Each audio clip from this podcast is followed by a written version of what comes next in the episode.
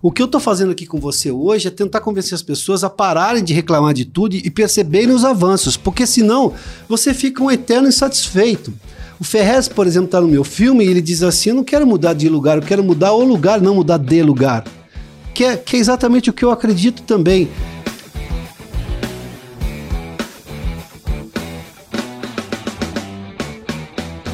Olha, eu tenho uma pergunta para fazer para você que está acompanhando o podcast de hoje.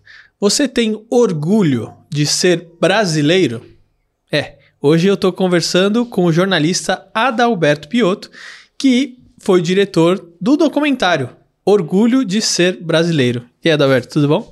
Fernando, tudo bem contigo? Obrigado pelo convite. Imagina, eu que agradeço você ter vindo aqui, bater esse bate-papo e levar um conteúdo, um conteúdo relevante pro pessoal que ah, acompanha obrigado, um o canal aqui. Ô, Adalberto, da onde veio? Porque esse documentário foi gravado lá em 2012, né? Isso. De onde veio a ideia de fazer um documentário Orgulho de Ser Brasileiro? A ideia veio da minha inquietação inquietação, sobretudo, com a, o sentimento de orgulho do brasileiro, que era assim: no domingo o Brasil era o melhor lugar do mundo, o cara tinha ido ao futebol, o time dele ganhou, ele foi à praia. Esse é um país ensolarado, graças a Deus, isso é muito bom.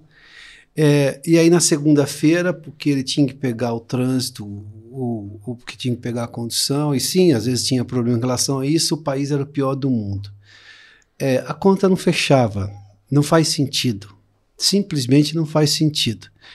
Aí eu queria discutir esse tema porque não dá para ter orgulho no domingo e vergonha na segunda-feira. o país é exatamente o mesmo. Ou você é, como é que é? É bipolar, né? É, é, essa bipolaridade brasileira precisava ser mais bem esmiuçada e pesquisada e discutida, sobretudo. Até porque, veja só, eu vou contar uma história para você. Teve uma época que eu fui trabalhar na CBN e me convidaram para ser âncora no final de semana, sábado e domingo. Para mim estava ótimo, eu queria ser âncora, para mim era um avanço na carreira e tudo mais. Mas oferecer um emprego que você vai trabalhar todo sábado e domingo, as pessoas iam reclamar. Pô, mas você tem de segunda a sexta depois, eu, né? Eu tinha segunda e terça de folga absoluta. Aí eu descia aqui, pegava meu carro, ia até o Guarujá e ficava quase sozinho na praia. E quem tá na praia, exatamente. Então, para mim, o domingo, o domingo era lindo porque eu tava trabalhando e tava feliz, mas a segunda também, a segunda-feira também era linda porque e, eu tava E sábado ali. e domingo você não pegava trânsito para ir trabalhar, né? Não, não se pegava, pegava, era muito e pouco. E nem na né? segunda-feira que eu pegava o trânsito também ao contrário. Não tinha aquela subida da serra que eu é. fosse voltar. Era o trânsito do dia a dia, não aquele trânsito uhum. final de semana. Então, quer dizer, mas esse é um exemplo muito frugal, uhum. né? De que o, o dia de folga para você pode ser o dia de trabalho para alguém, o dia de trabalho de alguém pode ser o seu dia de folga. É, é aquela coisa, o copo tá meio cheio ou meio vazio. E não dá para separar as coisas pelo seu, pela sua realidade. Essa é a lógica que para mim faltava muito no brasileiro, hoje falta menos porque avançamos, é a lógica da, do coletivismo, de se entender parte de um país como um todo. Não é o seu quadrado que precisa estar tá limpo. Não adianta a sua casa estar tá limpa se a calçada do lado de lá está suja. Não, você tem que entender que tudo precisa ficar limpo. Não adianta você pegar e morar num condomínio extremamente seguro se a cidade está insegura. Em algum momento você vai sair. Isso não é uma lógica coletivista. Não é uma lógica que vai fazer o seu país avançar. É a mesma coisa de que, ah, o Brasil você pode jogar lixo no chão. Ainda bem, isso também melhorou, tá? As pessoas estão mais conscientes em relação a isso. Aí o sujeito viajava para Paris e achava normal não jogar lixo. Mas por que, que você joga no seu país então? Ah, mas lá todo mundo joga. Não, não, como assim? Todo mundo quem, cara pálida? Como assim todo mundo joga? Tem um monte de gente que não joga. E eu não jogo. Eu aprendi quando era criança, eu, meus bolsos vivem, vivem cheios de papeizinhos. Quando eu passo perto de uma lixeira, que caiba o lixo, porque não adianta passar perto de uma lixeira e jogar lá, a lixeira tá lotada, não vai adiantar nada, tem que esperar passar numa lixeira. Aí você joga o seu lá. Tudo bem. É, é muito melhor. Então, quer dizer, as pessoas podem tomar. É, cidadania é, é, é, verbo intransitivo. Você não precisa do complemento do outro para ser cidadão. Uhum. Então você pode decidir ser cidadão sozinho, você pode de, de, decidir não jogar lixo sozinho, você pode decidir ser correto sozinho, você pode decidir ter éticas sozinho, você não precisa do outro. Se o outro tiver, você cria um conceito de sociedade coletivista e, óbvio, dentro dessa lógica de construir uma nação como sociedade. Agora, a decisão é única e sua, é particular, indivisível, diga-se de passagem. Mas essa questão do coletivo é uma é uma questão de comunidade, de saber viver e conviver em comunidade. E quando você exige ou pede alguma coisa da comunidade, você também está dando alguma coisa em troca da comunidade. Claro. É, o brasileiro tem essa, essa consciência? O brasileiro, é, sempre teve, mas você tinha bolsões dessa lógica de cidadania. O que eu, na minha percepção, eu acho que isso aumentou muito. Porque vamos pegar o caso da pandemia. Tá? Eu não acreditei naquela conversa inicial de que depois da pandemia todo mundo vai sair melhor. Não, não, não é uma pandemia que vai mudar a sua cabeça. Agora, a pandemia vai ajudar você a perceber coisas que talvez você não tenha percebido, mas que já estavam na sua frente. Então, quer dizer, vamos pegar uma coisa. Antes da pandemia, o cara era muito bacana e muito rico, ele achava que, não, eu pego o avião e vou embora eu pego meu dinheiro e vou morar em outro lugar. Chegou uma hora na pandemia que o sujeito não podia sair do país porque o outro país não estava aberto para ele. Não estava aberto para ele, não, estava aberto para ninguém. Quer dizer, naquele momento, sobretudo quem tinha muito dinheiro percebeu qual é a lógica. É melhor eu tentar consertar o meu país também, porque este é o único lugar para o qual eu posso voltar a hora que eu quiser. Vou fazer um parênteses aqui. Tem uma percepção no Brasil é, que o que o estrangeiro fala daqui é, é, é lei. Não, não é lei. Aí tudo que você tem que fazer é o famoso para inglês ver. Então você precisa preparar alguma coisa para exportação. Tudo bonito. Não no sentido de querer vender um bom produto para quem está comprando lá fora uhum. da gente. Não é isso. Isso também, óbvio, mas isso o Brasil sabe fazer, sabe fazer bem. A balança comercial mostra. A qualidade, por exemplo, do que tem no agronegócio brasileiro, a competência com que a gente faz, com talento nacional, tecnologia nacional, investimento nacional. Mas vamos lá. Mas essa ideia por que, que você precisa do estrangeiro? Na Copa do Mundo, por exemplo, lá em, em 2010, né? Veio aquela ideia de que a gente precisa, porque o modelo europeu de Copa, não sei do que, porque deu certo na, em Barcelona, não sei do que. Não, não, não, não. Você não tem que fazer pro gringo gostar, você tem que fazer pro brasileiro. Se você fizer uma coisa boa pro brasileiro, o gringo vai gostar automaticamente. Agora, se você fizer uma coisa só pro gringo, ele tem um negócio chamado passaporte. E ele só vem com passagem de ida, ele tem passagem de volta, ele tem passagem de volta para algum lugar. A média do Brasil tem passagem de volta para onde? Para cá. Se ele viajar, ele vai voltar para o Brasil. Ele pode até morar lá fora. E isso não é uma crítica a quem mora lá fora. É, este país é feito de gente que saiu de algum lugar e veio morar aqui. Eu sou, eu sou um bisneto de imigrantes italianos e alemães. Um, um, um quarto de alemães de bisavós e três quartos de bisavós italianos. Eles também saíram de lá. E eu, eu entendo o limite das pessoas. Chega uma hora que ela quer mudar. E tudo bem, isso faz parte. O planeta é do, da espécie humana. A subdivisão que nós temos entre países, tudo bem, é uma organização que a gente tem. Mas isso não impede você de ir algum lugar. Agora, quando você nasce num lugar, você tem raízes, você tem noções. Como diz um amigo meu, é, você, você conhece os códigos do lugar. E a melhor coisa do mundo quando você mora num lugar é quando você conhece os códigos. Sabe o que é o código? Eu vou contar um exemplo bem frugal aqui.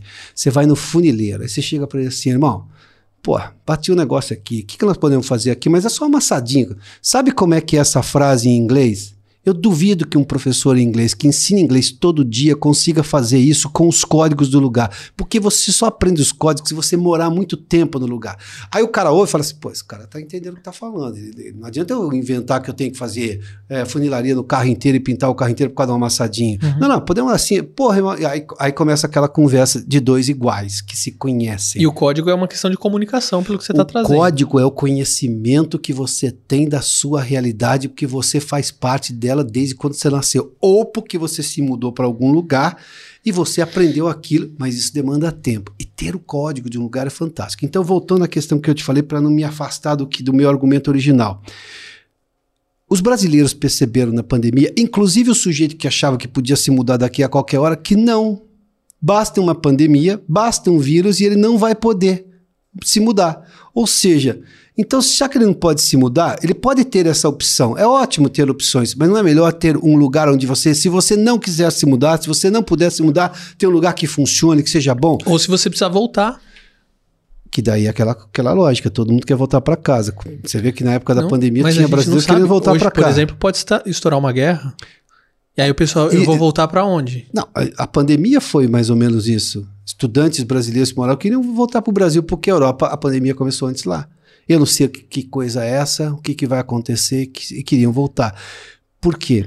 Ah, porque no Brasil tem um negócio chamado SUS e os brasileiros descobriram o SUS. Que coisa interessante. O SUS está aí vacinando contra a poliomielite desde 1985, que foi um exemplo para o mundo inteiro, tanto que a Organização Mundial da Saúde copiou o que os brasileiros fizeram em 1985, quando ninguém acreditava nesse negócio, ou quase ninguém. Obviamente eu estou aqui usando uma hipérbole. Pensa bem. Aí agora você percebeu, o SUS tem problemas? Claro que tem. Podemos melhorar? Podemos, mas você vai ficar reclamando você vai, vai, vai fazer alguma coisa? Isso me traz uma sensação que muitas das coisas que a gente tem é uma falta de propaganda. Tá, eu Porque, concordo por exemplo, com você. essa questão da, da vacinação, da OMS e tudo mais, show de bola, a gente precisa valorizar, a gente precisa reconhecer, mas é pouco falado. Mas vamos lá. Quantas vezes você já ouviu uma notícia muito boa que não era uma lacração, que não era uma, um xingamento, uma crítica e, e as pessoas pararam para pensar? Então não está na falta da divulgação, está na sua percepção de começar a olhar para o copo meio cheio. Porque olhar para o copo meio vazio, em algum momento ficou sexy. Quer ver? Eu vou, vou dar um exemplo para você. Eu sou, eu sou jornalista há 30 anos. Eu faço parte de uma época em que o jornalismo bastava reclamar das coisas e você já tinha feito um baita de um trabalho. sabe por quê? Porque as gerações que me antecederam conviveram com a ditadura, em que você tinha falta de liberdade, perseguição a pessoas que falavam o contraditório, que traziam o contraditório. Poder falar e reclamar livremente já era um avanço. Nos anos 80, nos anos 90 até. Nos anos 2000, na virada do século, não, isso não basta. E sabe por que não basta? Porque aquele nível de reclamação fez com que muita gente. Isso é um trabalho fantástico da imprensa. Boa parte daqui me antecedeu, porque eu comecei a trabalhar em jornalismo em 92. Tá, eu fiz parte desse grupo também, mas eu cheguei depois. Muita gente veio antes, veio dos anos 70, tentando falar e tudo mais. Dos anos 60, enfim. A imprensa formou bem a cidadania brasileira. As pessoas sabem dos seus direitos. O passo seguinte era discutir, apresentar o problema, criticar o problema, mas o passo seguinte é discutir soluções. Porque as pessoas perceberam que jornalista pode até conseguir viver só de reclamação e de crítica. Ele não. Ele vive de solução. Ele vive de outra coisa. Porque ele vai ficar discutindo. Vou imaginar que você vai fazer um programa polêmico, as pessoas vão reclamar. Muito possivelmente essas pessoas vão ganhar a vida com isso e vão ter até anunciante para isso. Uhum. Tá, agora me conta uma coisa. O ouvinte. E, e você só vai discutir reclamação. Ninguém vai apresentar solução nenhuma. O ouvinte ganha com isso até que momento? Hoje. Não, ele vive de solução. Então, essa é a razão pela qual você vê hoje os meios de comunicação, parte deles extremamente criticada pelas pessoas. Por quê? Porque elas querem ouvir uma discussão que traga alguma solução que avance na discussão, que, que, que, traga justamente, eu gosto dessa expressão, avanço. Onde eu estou e para onde eu estou indo. E por que, que eu estou indo? Eu estou indo para o melhor? Ah, estou. Eu descobri que o problema do SUS não era capacidade de vacinação, todo mundo descobriu isso, mas isso não é problema desde 1985, mas as pessoas ignoravam inclusive isso no SUS. O que é vergonhoso. As pessoas não tiveram o mínimo de cuidado com a informação que já existia, porque se em 85 e desde lá a gente vacina contra poliomielite com uma competência extraordinária, dinheiro do contribuinte, tá? É público. E, e, vacina bem. Quem não se lembra, eu, eu posso dizer porque eu nasci em 72, as reportagens dos telejornais da noite ou as fotos nos jornais do dia seguinte, era lá uma equipe do SUS de barquinho no meio da Amazônia ou, ou numa periferia da grande cidade. E tinha lá a gotinha, né, do Zé Gotinha, aquela coisa vacinando contra a paralisia infantil. Em 1985, o doutor Adib Jatene fala isso no meu filme. Aí a gente descobriu que, ah, mas o SUS tem problemas às vezes de fila no hospital. A gente, tá, tudo bem então, mas espera um pouquinho. Eu vou jogar o SUS no lixo no que ele dá certo, porque esse modelo não me agrada. Ou dá 100% certo, que esse é um defeito que temos também, que também está melhorando, tá? Muita gente percebeu. Então joga tudo no lixo. Está tudo errado. Não, não está tudo errado. Precisou vir o Abel Ferreira, que é técnico do Palmeiras, explicar. Você é vice-campeão. Quer dizer que você só não superou um num campeonato que tem, por exemplo, no Campeonato Brasileiro 20.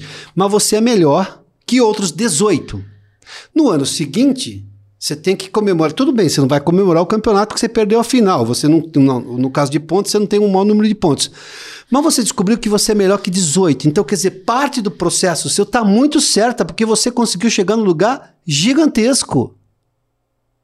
Precisou vir um português aqui, absolutamente inteligente, e falou assim: escuta, por que, que você tá? O mundo do, aqui vice é uma derrota assim. Você ficou em oitavo, você faz sacanagem e faz piada com o vice. Pô, mas você é o oitavo, irmão. Você tá reclamando é porque do cara é como que é se segundo. de todos os piores você fosse o, o primeiro, né? É, só que você. Ou você é o segundo melhor. Por que, claro, que tenho, claro. Por que, que tem sempre essa lógica negativa? Uhum.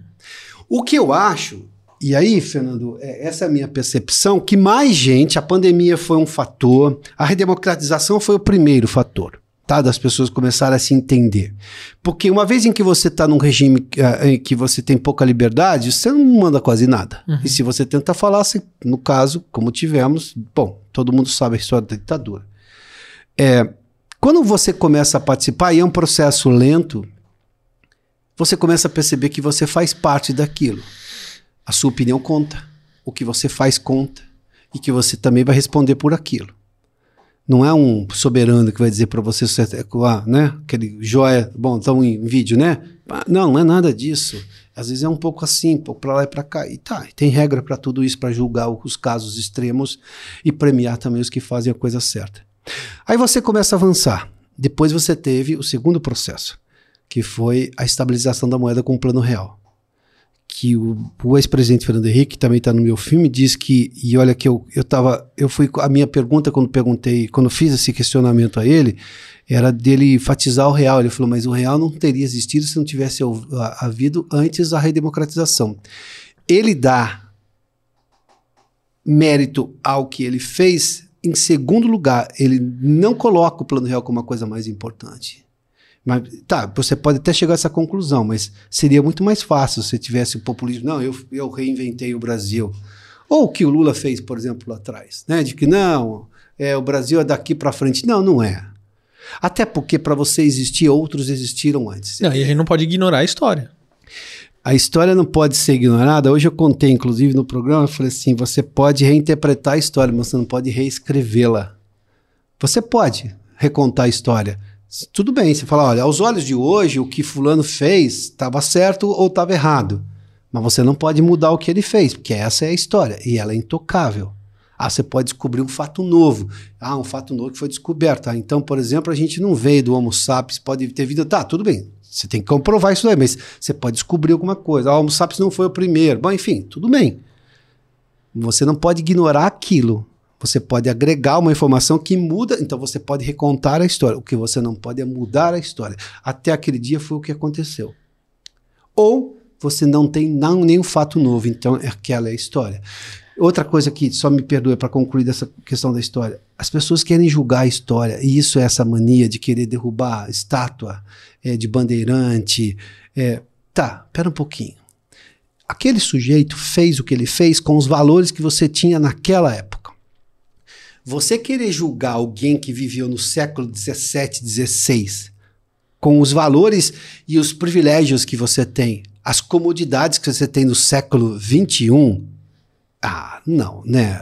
Não, aí também não. Aí você está querendo ir muito além do que você pode. Aí é muita pretensão canalice histórica. Me perdoe, desculpa a expressão pesada, mas você não se pode fazer isso. Você não pode julgar. Você pode entender, você pode chegar à conclusão de que não, porque usou de racismo, tudo bem, é, que usou de, de é, perseguir os índios, tá tudo. Você pode criticar tudo isso, porque isso é criticável mesmo. Era na época, a gente teve, a gente teve a arte abolicionista no Brasil, mas muita gente achava que aquilo estava certo. Não, hoje você pode contar. Agora, você querer cancelar a história porque você acha. Tá, e você acha que daqui a 40 anos alguém não vai chegar e falar assim esses caras estavam tudo errado em cancelar. Vamos voltar tudo porque a história tem que ter um rito normal e você precisa compreendê-la, você precisa aprender com a história, não cancelá-la. Quem faz cancelamento é mimadinho, mimadinho histórico. Mimadinho histórico não serve para absolutamente nada. E até pegando um gancho um pouco que você falou dos é, monumentos, né? A gente trouxe aqui o Douglas Nascimento, que ele é da São Paulo Antiga. Ele tem um instituto e tudo mais, e eu perguntei justamente para ele sobre essa questão dos monumentos. Então, se você está assistindo aqui o episódio com o Adalberto ainda não viu o episódio com o Douglas Nascimento, dá uma procurada aí no, uh, no canal, que tem um canal com ele, tem uma entrevista com ele e ele explica mais detalhadamente ainda sobre essa questão dos monumentos muito bacanas. Agora é o seguinte, é, tem uma fala do Parreira no documentário comentário que ele fala o seguinte, né? O povo brasileiro é muito sofrido, tem muitas necessidades, mas não é um povo revoltado. E aí, uma pergunta que eu tenho em cima disso é: será que não é por isso? Porque eu, uma das coisas que me incomoda, é, não sei se é no Brasil, no brasileiro, né? É a questão política, ou como a gente trata a política, né? É, será que não é por essa falta de revolta, talvez, que a política do Brasil é assim? Por exemplo, será que a gente não é muito pacífico ou passivo quando a gente fala de política? Bom, éramos, né? Se, for, se, se fomos, já não, não somos mais.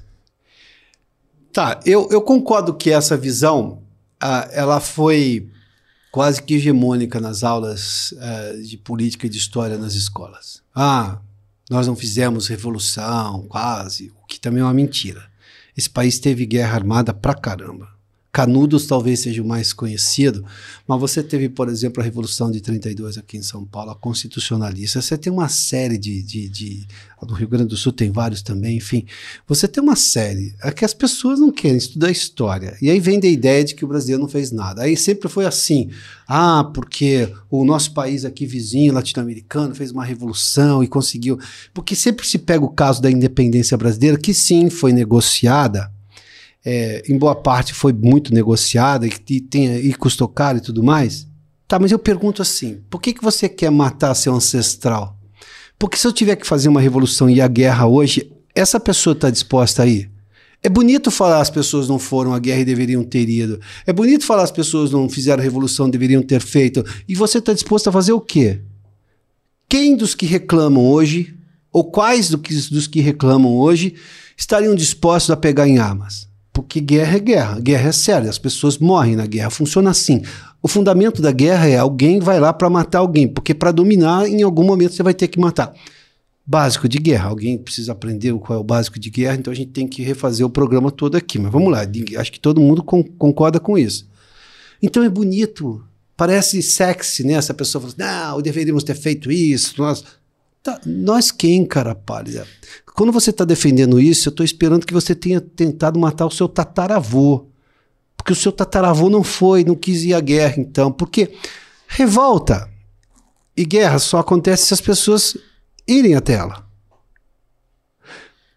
Não tem revolta sem gente. E não tem revolta armada sem pessoas armadas. Então elas precisam estarem revoltadas, estarem lá estarem com arma e dispostas a morrer. Então, é outro tipo de mimadinho. Tem uma desgraça de mimadinho nesse país. Tem, tem classificações de mimadinho, né? Tem vários tipos de mimado aqui. Aí o sujeito reclama que não teve guerra, por exemplo, devia ter ido mais à guerra, tarará. Tá, e você está disposto aí. Porque eu, eu, posso dar a essa pessoa, eu dou uns 10 motivos para ela ir à guerra hoje. Eu quero ver se ela aceita uma só. De novo, aula básica do conceito de guerra. Guerra é alguém que quer dominar um outro. E para dominar o outro, em algum momento você pode ter que matar este outro. Uhum. Mas o outro também está com o mesmo propósito, só que em sentido contrário. Então você pode matar e você pode morrer. Você está disposto a matar ou está disposto a morrer? Então, é, voltando só à história do, do pacifismo que você fez menção, o que o Parreira quis dizer com isso, e o Parreira foi de uma gentileza imensa em me atender, diga é, eu quero fazer essa referência no Carlos Alberto Parreira, posso até explicar o porquê que eu trouxe o Parreira para o filme, ou todos os entrevistados, eles têm uma razão em comum, tá? É, ou duas ou três razões, mas eu posso explicar isso depois.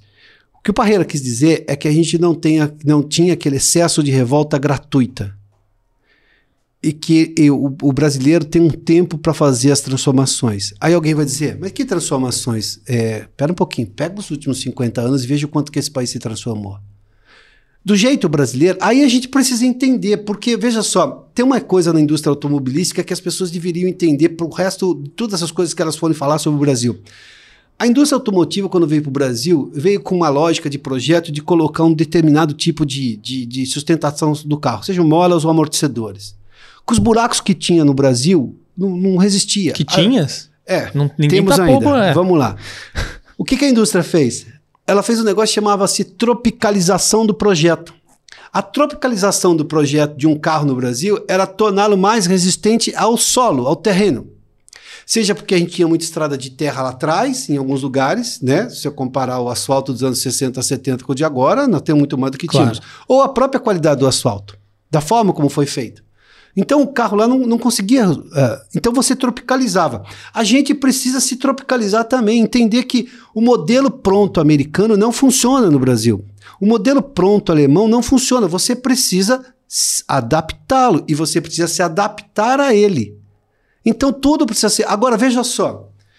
Nenhum país do mundo tinha vacinado tanto quanto o Brasil naquela vacinação de poliomielite em 1985. Nós olhamos para a nossa realidade, para a nossa diversidade, para a nossa diferença, para o nosso tamanho e arranjamos um jeito de fazer. E fizemos. Alguém disser para mim que esse país não avançou, eu falo, tá, e como era feito antes, como foi feito depois, e como ainda é feito. A vacinação de Covid agora, que foi um sucesso no Brasil do ponto de vista de rapidez com o uhum. que aconteceu, além do que brasileiro é adepto de vacina, brasileiro não tem. Sabe quem era resistente à vacina? Eu já volto a essa. Sabe quem era resistente à vacina antes da Era, eram as bolhas da Vila Madalena, dos bacanias alternativos de ah, aromaterapia. Não estou falando nada contra aromaterapia, sim, mas sim. não. O sujeito está com febre de 39. Eu, tem um amigo meu uma vez que chegou para mim, eu estava no programa e falou: Escuta, eu estou com um problema na minha casa. Eu falei: Por quê? Porque meu filho está com 39 e minha mulher quer tratar com homeopatia. Eu falei: oh, Deixa eu contar uma coisa para você. O filho é seu também, né? Então você pega, leva no hospital. Problema com a sua mulher você resolve depois, porque se o seu filho morrer, não vai bastar, não vai ter pena que vai te, te trazer, vai, vai te, uh, trazê-lo de volta para você. Bom, levou o filho para o hospital, já estava quase 40, o moleque estava tendo quase uma convulsão, imagina só, tratou a infecção com antibiótico, porque era o que resolvia naquele momento, ficou internado dois, três dias, sarou e a vida aconteceu. Bom, depois ele foi resolver com o marido, com a, com a esposa dele, para saber o que fazer. Olha, não dá. Esse tipo de crença funciona até aqui. Tem que entender que as coisas são diferentes. Mas vamos lá. Mas eu acho que é a falta do equilíbrio que a gente estava falando um pouco aqui. Mas então, mas não, não tem, né? É, é então a... assim, ou você tem que tratar tudo à base do natural, esquece a ciência, né? Ah, eu vou tratar, por exemplo, eu tomo própolis. Eu gosto, acho bom e, e, ele me dá uma resistência. Por exemplo, se a minha garganta está começando a ficar arranhada, eu tomo própolis. Mas se eu tiver com uma febre, eu vou tomar um remédio. Se você tiver com então, infecção assim, e pus na garganta. Exatamente. Então, assim, é o equilíbrio. Então, eu não anulo um lado, mas eu não anulo o outro. E eu sei o valor das duas coisas. Então, ó, isso aqui vai até aqui, isso aqui vai até aqui. É o que está acontecendo, por exemplo, agora, com relação à política. Mas, por exemplo, a, a competência brasileira de 85 fez com que a gente soubesse vacinar pessoas tão rapidamente. E, e, aqui no Brasil, se toma vacina, se tomava na escola, você lembra? Todo mundo tem um furinho no braço aqui, uma marca no braço tudo mais, né? Eu nem me lembro qual era a vacina, mas enfim. E você tomava vacina. E, e então, sem contar que eu vou. Esses dias eu estava conversando com uma jornalista italiana, ela me contou que ela estava recebendo consulta, ela mora no Brasil, de colegas uh, italianos que queriam vir no Brasil, porque aqui tinha Pfizer a todo momento, de fato, que é a vacina que acho que o mundo queria tomar. E olha que nós tivemos uma discussão gigantesca, a gente pode até discutir as razões, mas enfim. O que eu estou dizendo é que, veja só, eu posso ficar aqui umas oito horas, no mínimo, depois só vai fazer uma, pa uma pausa para comer alguma coisa e voltar, de dar uma série de exemplos de como que a gente avançou. Se a gente se apegar a essas coisas, a gente vai, até porque con contaminado no bom sentido da expressão, né? Mas é, inspirado nisso, você vai fazer outras coisas boas também. Agora, você só pega nas coisas que deram errado. Porque uma coisa só tem dois destinos, ela dá certo ou dá errado. Funciona assim. Tá, se deu certo, ótimo, era o seu objetivo. Se deu errado, você vai lá e corrige. Porque também tem uma coisa, isso é uma crença pessoal. O destino do erro é o acerto. Ele, ninguém quer conviver com o erro. Então, quer dizer, você vai ficar a sua vida inteira de algum jeito tentando acertar. Você pode conseguir ou não, mas ele não vai ficar parado. Ninguém quer deixar o errado parado. Porque o errado beneficia quem? Não você. Então por que você vai ficar achando que aquilo é bacana? Então você tem uma série de coisas no país. A percepção de que a gente vai melhorar, e essa foi uma das razões do filme, era vamos fazer o seguinte: vamos discutir tudo isso que a gente fica reclamando, pondo culpa no passado. Vamos discutir. Agora é o seguinte: discutiu, resolveu. Ah, não é a Igreja Católica que fez a gente ficar assim. O Fernando Henrique fala isso. Culpar a Igreja Católica é também uma coisa de mimado. Achar que você, hoje, né? até porque, convenhamos, se a gente pegar o catolicismo é das religiões que te dá o mais, o mais liberdade impossível, perto de outras religiões. O Brasil também tem um, é, é um país que as pessoas têm sincretismo religioso, ou seja, o cara, toma um passe aqui, vai sim, na igreja sim. amanhã. Aqui é onde mais mistura. Entendeu? E, e vamos lá, e um dia ele fica mais bíblico, no outro dia Uhum. ele tá mais, entendeu? E vamos embora. Então, quer dizer, culpar a religião. E outra, o nível, o seu, o tamanho de livre-arbítrio que os brasileiros nascem naturalmente a tentar contra a liberdade desse país acaba com a sociedade. A gente tá vendo a reclamação contra o Supremo Tribunal Federal, por exemplo. O que é surreal, né? Um país que já teve o poder executivo ditador, hoje você tem um, um judiciário que não tem noção de liberdade, que, que lida mal com as liberdades tão arduamente conquistadas pelos brasileiros, né? É claro que ninguém está defendendo excessos, exageros, mas tem lei para isso. Você querer acabar com uma coisa porque ela tem uma distorção, Uhum. não, conserta a distorção. Não funciona desse jeito. Então o filme, o filme tinha essa ideia. Vamos discutir tudo que deu errado. Todas as, ah, porque a gente tem uma mania de culpar o passado. Ah, Tem gente que ainda acha que nós somos assim hoje, no século XXI, por causa dos portugueses em 1500. Ah, Que eles roubaram o ouro, né? ah, que a gente não Deus tem ouro. céu, tá, e, e veja só, de- mesmo com tudo isso, a gente construiu com tecnologia brasileira, com talento brasileiro, com investimento, diga-se de passagem também no governo militar, a Embrapa, que fez com que a gente plantasse soja lá no, no, no centro-oeste, que nunca ninguém tinha plantado, com a competência com que plantamos. Hoje nós temos um agronegócio competente, a gente pegou e fu- fundou a Embraer. A Petrobras, em que pesa as discussões sobre combustível, mas é uma empresa altamente tecnológica de competência gigantesca para extrair petróleo no lugar mais difícil que se tem. Porque uma coisa é você extrair petróleo na Arábia Saudita. Você dá ali uma machadada, pum, Estoura. Aqui não, aqui você tem que aprofundar e tirar óleo de xisto que vem do, do- da pedra, você tem que pôr uma pressão, tira. Pô, tem tecnologia para isso.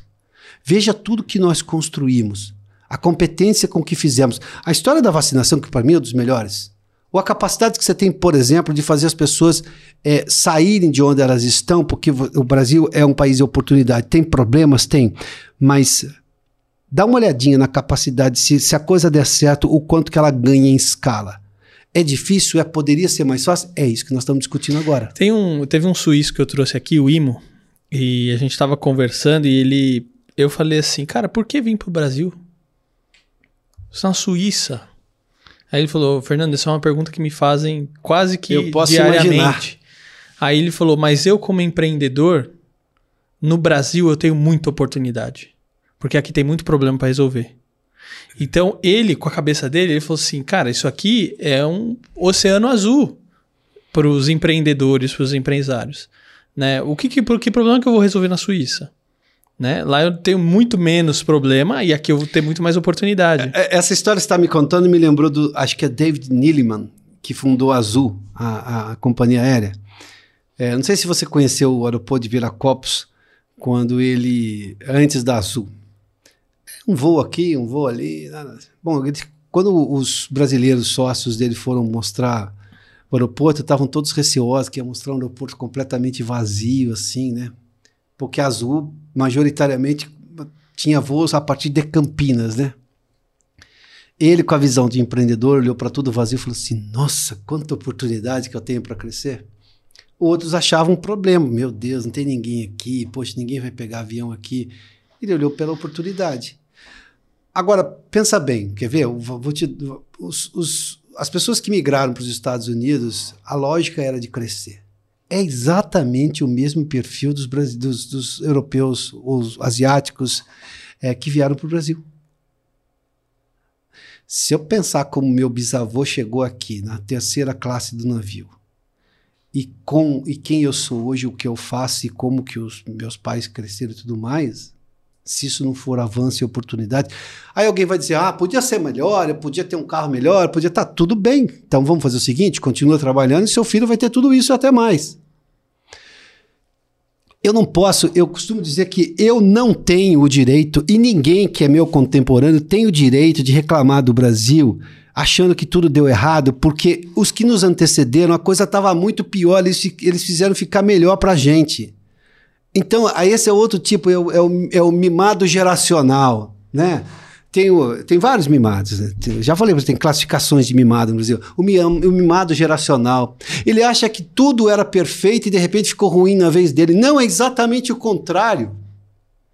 Lá atrás, Do ponto de vista da humanidade, não tinha penicilina. Inventaram a penicilina, ótimo, que ótimo, tem um antibiótico para tirar a infecção de garganta e tudo mais, você não morrer de infecção.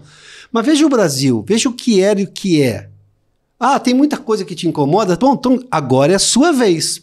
Agora é a vez dos contemporâneos cuidarem da contemporaneidade. Funciona assim. O contemporâneo é o que cuida do momento. Aí eu sei que as pessoas reclamam, é porque a dor do momento é sempre a mais dolorida. Quer ver? Eu quebrei uma perna, um, um braço jogando bola quando eu tinha 14 anos. Ou 13. 13. Tá, doeu na hora. Mas eu não sinto absolutamente nada mais disso. Sarou. Resolveu. Foi esse braço aqui. Acabou. Jogando futebol na escola. É, se eu cortar o dedo agora, isso vai me deixar muito chateado. Mas muito. Sabe, você fica pé da vida, você fala, puta, tá doendo, uma dorzinha aqui.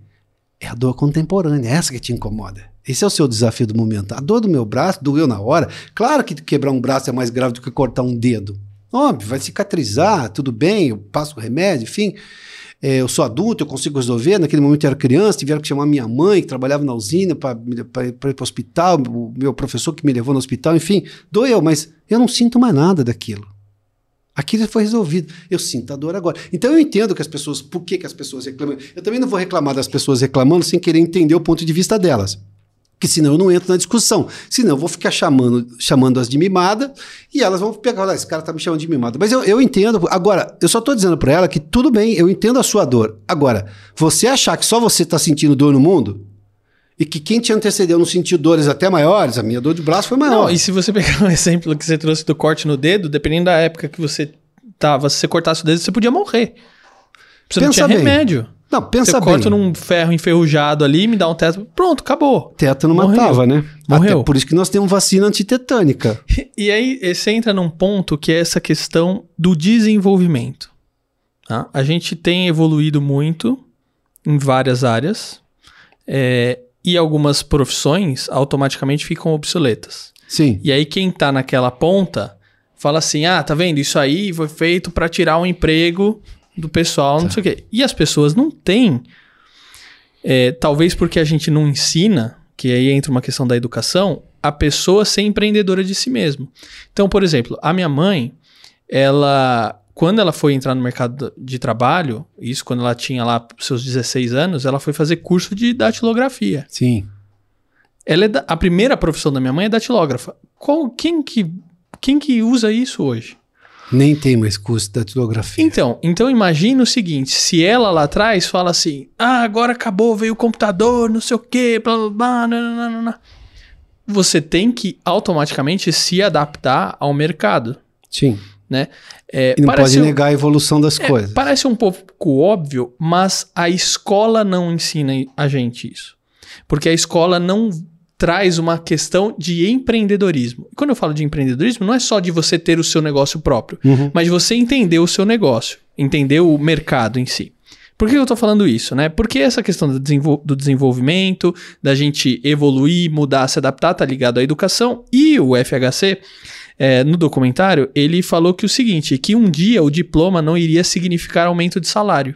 E a gente vem de uma geração assim, né? Então, ó, eu vou fazer minha escola, Sim. vou fazer o colegial, vou fazer uma faculdade, encontrar um emprego e dentro dessa empresa eu vou começar como office boy, por exemplo, Sim. vou crescer, não sei o que, vou virar presidente. Temos várias histórias assim. Me aposento e beleza. E o FHC falou é, que um dia não ia significar aumento de, de é. salário. Será que a gente já não chegou nesse ponto? Porque hoje é difícil você ver uma pessoa que começa estagiário se aposentar numa empresa. E talvez a geração nem entenda mais isso. Tá. Né? É, e eu vejo já outras pessoas, por exemplo, eu tenho um amigo que ele nem. Ele fez um ano de faculdade, talvez, e ele ganha, começou na, na, trabalhando na área, ganhando muito mais do que eu. E é assim até hoje que é na área de desenvolvimento, onde falta gente. Sim. Então, se você vai para a área de desenvolvimento, quem vai te contratar não está nem aí se você tem diploma ou não. Ele quer saber se você dá resultado. Você vai desenvolver e resolver meu problema? Tô aqui, ó. Tô seu salário, beleza, e o cara fica alegre da, da vida, né? Não sei o que, que você. Não, vamos lá. Eu falei para você que tinha um mimado geracional, eu vou falar que tem um mimado tecnológico também, esse que reclama das coisas. É, uma vez eu vi um sujeito reclamando por telefone de alguma coisa que ele que ele estava achando ruim no desenvolvimento da ciência e da economia. Bom, mas ele acabou com o emprego, o telefone que ele está usando, que ele acha normal, acabou com o emprego de mensageiro. Quantos mensageiros você tinha antes do telefone? O cara que levava recadinho de uma casa na outra, de uma empresa na outra. Não tem mensageiro? Alguém tem um mensageiro? Não, uhum. você pega e manda um zap hoje, não é isso? Acabou ou mandava um e-mail até tempos atrás, que agora o Zap é muito mais popular. Então, esse é um mimado tecnológico. Você, eu nem sei se existe ainda Office Boy. Provavelmente deve ter para algum tipo de serviço mas específico. Nem deve ser mais esse nome. Não é na proporção e... que se tinha antigamente. Exato. O, o, o, presidente Fernando Henrique, quando ele faz menção dessa coisa, e, e era para valorizar justamente a lógica do ensino técnico. Por que o ensino técnico? Porque eu tenho uma, uma economia crescendo rápido, e não adianta você olhar para o índice agora vou falar como jornalista de economia, tá? Ah, mas a economia cresce devagar no Brasil, mas alguns setores têm pico de crescimento. Esse não está preocupado com a média, está crescendo e acabou. E, ele, e, e quando ele está crescendo, ele passa a ter demandas específicas para o negócio dele. Então, quando o presidente Fernando Henrique faz essa menção, e eu sei porque eu, eu, no colégio, eu não fiz colégio convencional, eu fiz colégio técnico e mecânica industrial no Colégio Técnico Industrial de Piracicaba, porque eu achava uma perda de tempo fazer colegial. Primeiro, eu já tinha estudado só na escola, até a oitava série, é, mais ou menos, porque na metade da oitava série eu entrei no Senai. Então eu estudava, eu fui, terminei a oitava série à noite porque o Senai era o dia inteiro. E era só ensino técnico, não, não, não tinha equivalência, então eu tinha que continuar a escola. É, e o, o, o, presidente Fernando Henrique estava fazendo menção justamente a isso, porque isso é um fenômeno que você já tem em alguns países europeus, na Alemanha, por exemplo. Veja só, você tem um, um diploma de engenheiro. Mas você precisa de quantos engenheiros para quantos técnicos numa empresa? Você precisa de mais técnicos do que engenheiros, assim que você vai precisar de mais montadores do que técnicos, né? Dentro desta lógica da concepção de um projeto. Então, por esse aspecto, já você já vai ter uma oferta maior para técnicos. E do ponto de vista do Estado, é mais fácil, mais rápido e mais barato, porque são menos anos de estudo, você formar um bom técnico, porque um bom técnico se forma com 17, 18 anos, se ele não repetir de ano. Um engenheiro precisa chegar até os 22, 23 anos. Então é mais tempo. Se uma, uma economia está crescendo, precisa de técnico. E provavelmente, se eu preciso só de um engenheiro para, por exemplo, 10 técnicos, eu consigo esse engenheiro mais fácil do que 10 técnicos bem treinados. Então, esta é a lógica de oferta e de procura, procura específica uhum. por profissionais. Chega uma hora que você vai ter tanto engenheiro e vai ter poucos técnicos. E aí, muito provavelmente, você não vai ter só oferta de trabalho maior para técnicos, como você vai ter também um salário melhor. Porque você pode dominar alguma coisa na técnica, porque o técnico é muito objetivo e direto, você vai ficar especialista naquilo e vai ficar rápido e você vai ter avanços mais rápidos naquilo, porque você vai estar preocupado com todo aquele currículo da universidade e a, a empresa precisa daquilo, essa empresa nova, e ela ela não precisa de engenheiro, então ela está pagando muito mais para técnico do que para um engenheiro que de repente é um generalista. Este técnico é especializado. Você é empreendedor, você é o dono da empresa. Você precisa de quem? Você vai pôr seu dinheiro aonde? É nesse sentido que o presidente estava falando. Só que aqui construiu-se uma ideia e a gente tem essa, esse problema de se, de se de desatar as coisas, de se desamarrar de conceitos antiquados. Uhum. É que nem a bobagem de que a, ah, Petrobras é uma empresa do povo brasileiro. Como assim do povo brasileiro? A Petrobras já tem ações negociadas em bolsa acionista privado. Você pode olhar, você pode considerar isso de algum outro ponto de vista, mas não com esse saudosismo. Uhum. Então, aí é a lógica do diploma. Ah, você precisa ter um diploma, diploma de doutor. Veja só, o quanto você tem de advogados, quanto de advogado você precisa no dia a dia da sua vida. E olha que esse país é feito para precisar de advogado. É, é, Menos do que os Estados Unidos. É. Eu acho que os Estados Unidos muito mais. Nesse aspecto. Porque lá qualquer coisa é processo. Mas quer que eu te conte uma lá coisa? Lá tem muito mais. Inclusive sabe, propaganda sabe né, quantos, que eles fazem. Antes da é, reforma trabalhista, sabe quantos advogados tinham numa empresa para lidar com justiça trabalhista lá nos Estados Unidos e quantos engenheiros tinha e quanto era aqui no Brasil? Não era inversamente proporcional. Era, era de sinais trocados. Aqui você tinha um monte de advogado para cuidar e uma proporção de engenheiros uh, muito menor do que você tinha lá. Aqui você tinha, de repente, uma banca de 50 advogados para cuidar dos seus processos trabalhistas. Você investia menos no dinheiro do que advogado. Ou para cuidar de problemas tributários, que também é um nó. Por isso a necessidade da reforma tributária.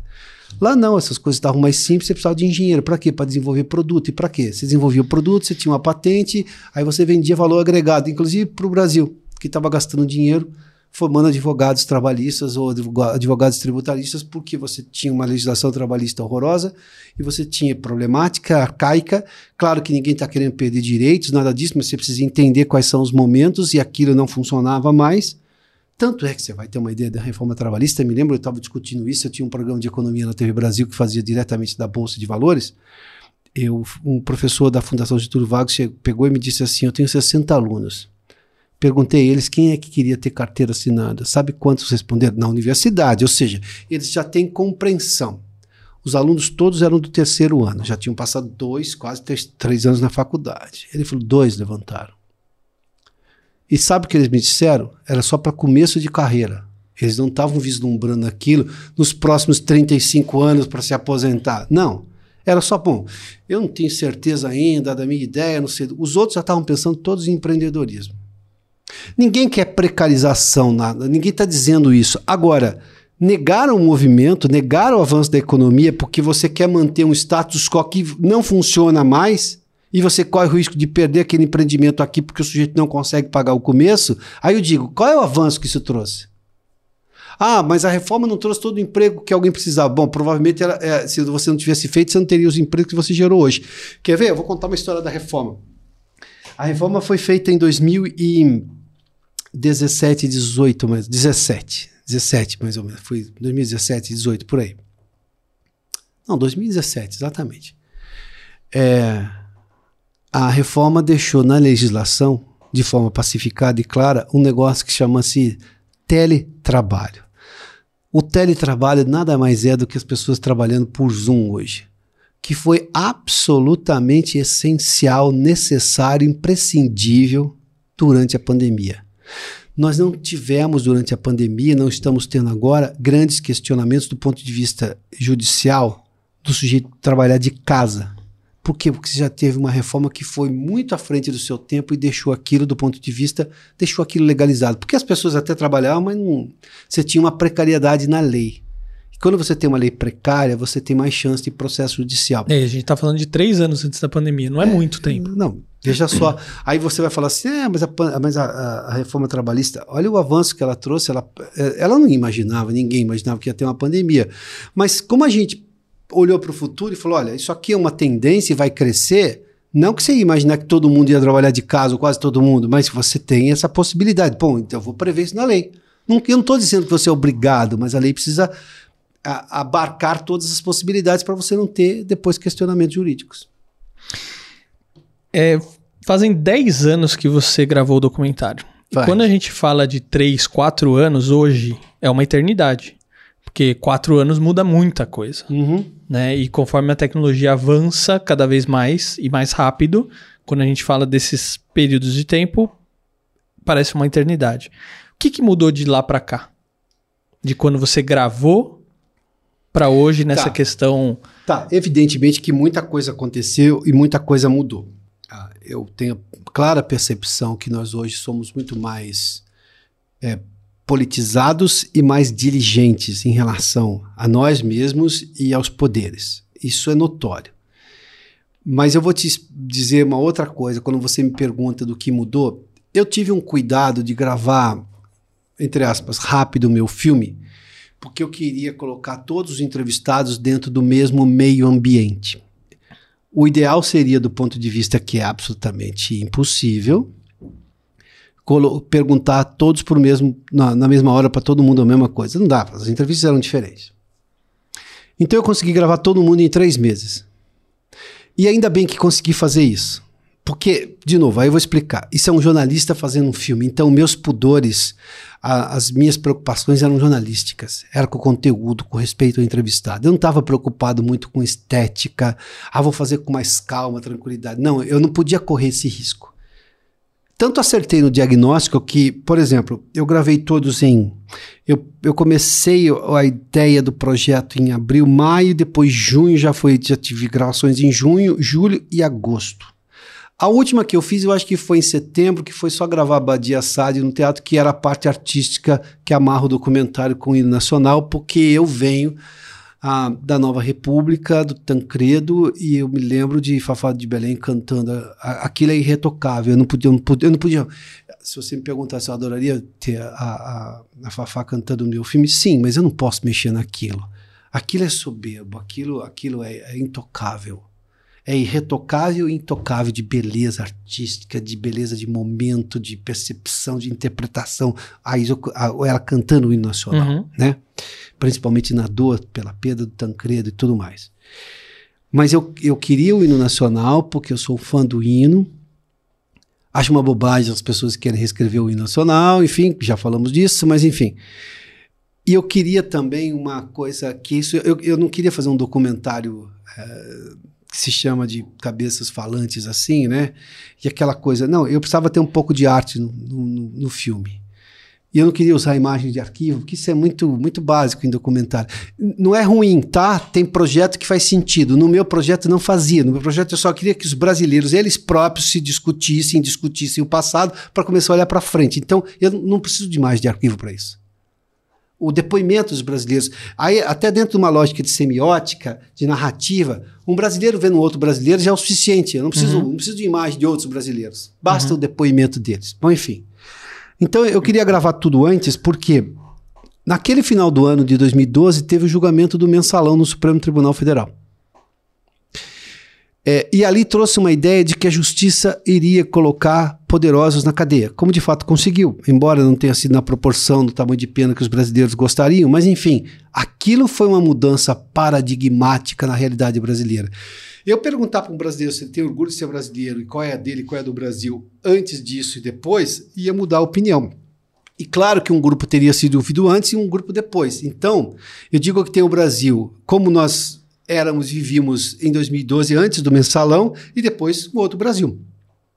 Porque depois ainda veio as manifestações de 2013 das ruas, que depois das diretas já foi um maior movimento de pessoas nas ruas. A gente teve depois aqui foi a classe média indo para as ruas também, isso é muito importante de citar. Depois a gente teve o próprio impeachment da Dilma, que é outra manifestação. E agora nós temos uma sucessão de manifestações. Então, quer dizer, lá eu tinha o Brasil como ele era, provavelmente, ou como ele se entendia desde as diretas. Não, eu tive, obviamente, avanços tecnológicos de percepção social, mas aquela ideia de que colarinho branco não vai para cadeia, que a justiça nunca ia se mexer. Ah, depois tivemos, obviamente, a, a, a Lava Jato, que foi mais ainda.